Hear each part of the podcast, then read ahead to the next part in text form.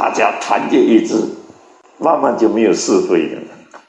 反正上面讲的都对，那他就觉得，既然大家这么拥护我，他就慢慢放松自己，他就慢慢不那么谨慎，然后他就爱讲什么就讲什么，就完蛋了。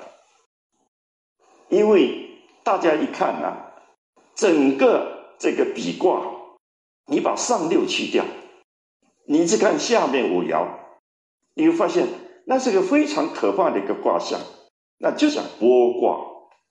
就是整个都要剥落掉了，都要剥落掉了，一切以你为主，你就没有压力，没有压力以后，你是放松，放松就会放纵，一旦放纵就糟糕。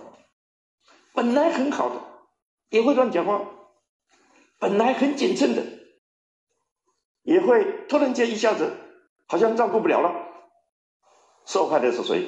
是整体，所以比道也会穷，不要过分。因此，一个团体不要弄到一点反对的声音都没有。不要，你看开会，如果一致通过，我们就要特别小心。为什么会一致通过呢？连一点点小意见都没有吗？要么就是我太霸道了，要么就是的确这个东西全民一致都认为很好，要么就是有意见都不敢讲，都有可能。那我就要仔细去琢磨琢磨，全体一致通过。如果的确这件事情是非常好的，那没有问题，那什么问题？但是我们还是希望。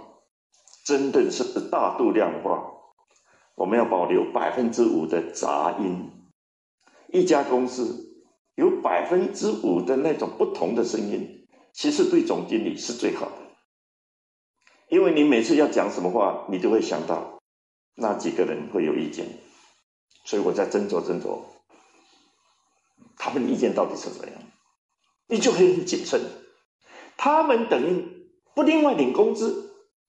但是呢，经常提醒你，就是不好。这就是比卦最好的启示。我们都知道物极必反这个道理，比道也有穷尽的时候，因此团结一致、同心协力也需要适可而止。